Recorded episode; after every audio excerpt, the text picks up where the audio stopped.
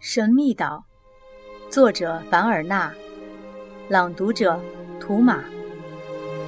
第十九章：海盗神秘死亡。二月十八日，移民们探索了从爬虫角到瀑布河沿岸一带的森林地区，他们搜索得非常仔细，可这里连脚印、断肢残留的营地都没有。二月十九日。工程师决定小心地向触栏逼近，如果触栏里有人，就用武力把他夺过来；如果没有人，就把它作为探索富兰克林山的大本营。他们前进的十分小心。傍晚五点钟，大车在离栅栏不到两百米的地方停住了。他们决定等到天黑时再行动。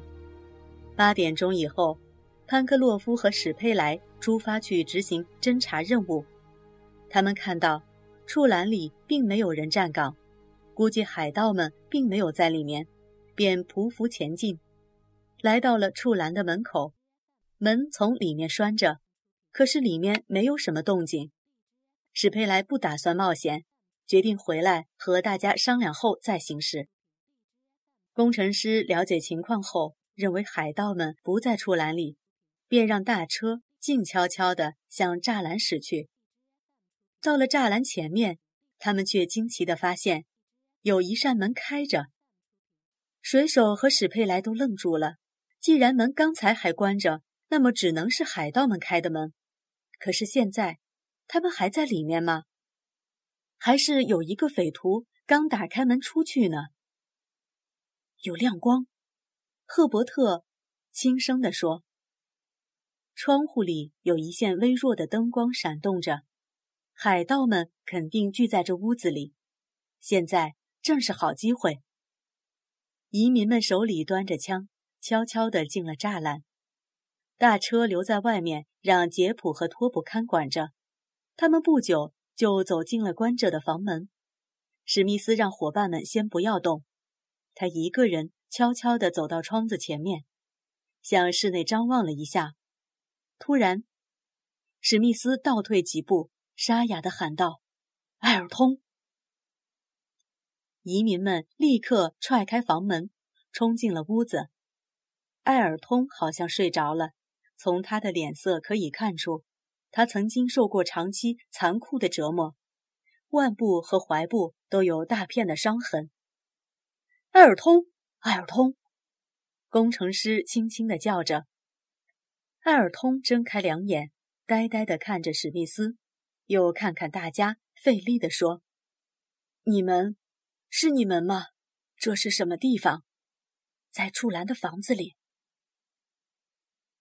可是他们要回来的，你们快防备，快！”说完，艾尔通就昏过去了。史佩莱带着潘克洛夫和纳布来到栅栏门口，准备把大车拉到处栏里。此时，托普阴沉沉地咆哮着。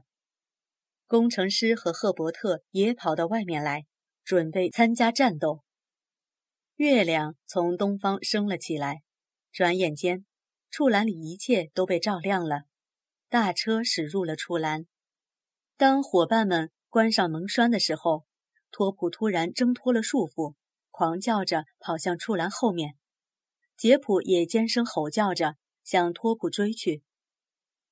移民们跟着托普和杰普来到大树覆盖下的小溪边，在明亮的月光下，他们看见了五具尸体躺在岸上。这就是四个月以前在林肯岛上登陆的那些海盗。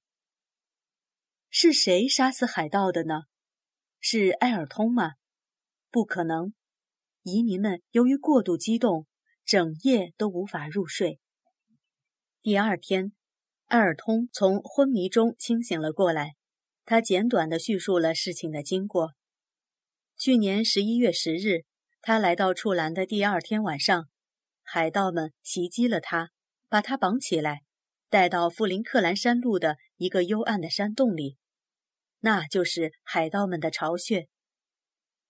他们本想在第二天把他处死的，恰好有一个罪犯认出了他。他们就把他留了下来，打算让他重新入伙。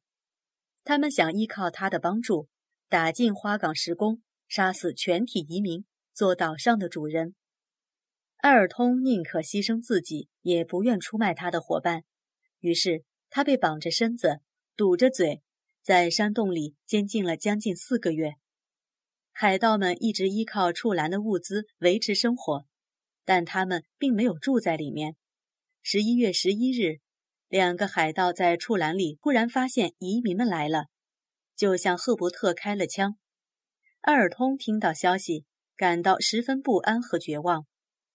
赫伯特在触栏养伤期间，海盗们一直没有离开山洞，甚至在劫掠过眺望港的高地以后，他们还是隐藏在山洞里。海盗们很少离开老挝，只是偶尔到荒岛内陆或南岸打过几次猎。艾尔通后来一直没有听到关于伙伴们的消息。由于种种非人的虐待，他陷入了虚脱状态。这两天的情况他就都不知道了。史密斯先生，我怎么会到处兰来的呢？艾尔通问道。是啊，海盗们又怎么会死在小溪边的呢？工程师反问道。死了？艾尔通听了。也觉得难以置信，看来是那位神秘的恩人又一次发挥了威力。在大家的照料下，艾尔通的精神和体力很快就恢复了。他们向艾尔通讲述了在他被监禁期间所发生的事情。移民们决定继续寻找那个神秘的保护者，虽然找到的可能性很小，但他们还是准备竭尽全力。这时，水手提出了一个意见：好天气一天天过去了，我们不要忘记还要航海，必须送一封信到塔波岛去。你打算怎么航海呢？艾尔通大声说：“乘风破浪号早已被海盗们毁掉了，他们乘着它航海，却一下子撞在石头上，把船撞碎了。哎呀，这些强盗、土匪！”不要脸的家伙！潘克洛夫大骂起来。移民们这次搜索前后一共经历了一个星期。他们想，这个神秘的隐士总得住在一所住宅里或者一个洞穴里，而这个地方又必须靠近水源。可是，他们搜遍了森林里的各个角落，找遍了山上无数的洞窟，却没有发现一点踪迹。这个神秘的隐士的力量好像是无边无际的，还懂得怎样逃避移民们最仔细的搜查。移民们甚至连阴暗的地道也钻进去看了，一直进入深山。当他们走到一个深达几百米、直通深山内部的阴暗洞底时，工程师忽然听见一种低沉的隆隆声，这说明地下的火焰复燃了。他们现在还没有看见山顶上有表明火山快要爆发的烟雾，看来火山还不会很快爆发。不过，火山内部确实发生了骚动，他们无法预料火山将在什么时候爆发，也无法预测会带来什么后果。一句话，他们只能听天由命。乘风破浪号毁了。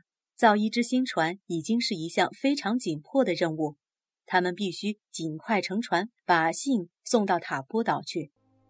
他们打算造一只两三百吨的大船，在必要的时候，他们就可乘着它到波利尼西亚群岛或新西兰去。造这样一条船至少要七八个月，加上一些耽误的时间，大概要到十一月才能把船造好。那正是航海的好时候。于是，史密斯忙着设计船的图样和做模型，伙伴们就去远西森林里砍伐橡树和榆树。造船所就设在壁炉附近，壁炉旁盖起了一间大棚子，所有这些木料都堆在那里。五月十五日前后，新船的龙骨已经搁在造船所了。不久，船首材和船尾材也已用榫头。分别接在龙骨的两头，几乎直立起来。